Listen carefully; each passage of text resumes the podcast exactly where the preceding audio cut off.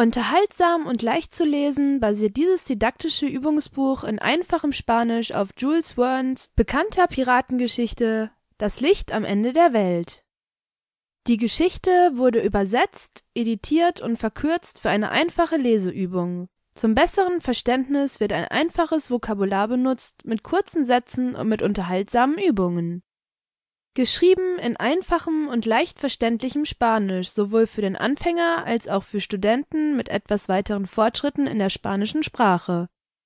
El faro del fin del mundo, de Julio Verne. Capítulo 1. La apertura del faro. Esta aventura comienza una hermosa noche en la bahía de Elgor, ubicada en la isla de los Estados, Argentina. Un cañonazo resonó a bordo del buque Santa Fe.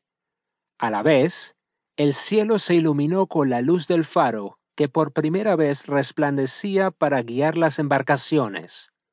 Quienes observaron el espectáculo desde la playa aclamaron con entusiasmo.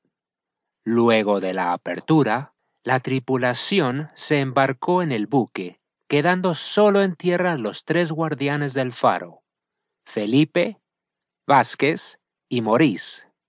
Mientras uno trabajaba en el faro, los otros caminaban por la playa y conversaban llenos de entusiasmo. Ejercicios. Übungen.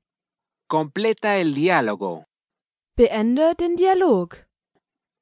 ¿Hubo alguna novedad durante la Und die Antwort ist noche? Ninguna, mi Und die Antwort ist capitán. Vokabular. Hermosa noche. Eine schöne Nacht. Bahía. Bucht. Cañonazo. Kanonenschuss. Cielo. Himmel. Faro. Leuchtturm.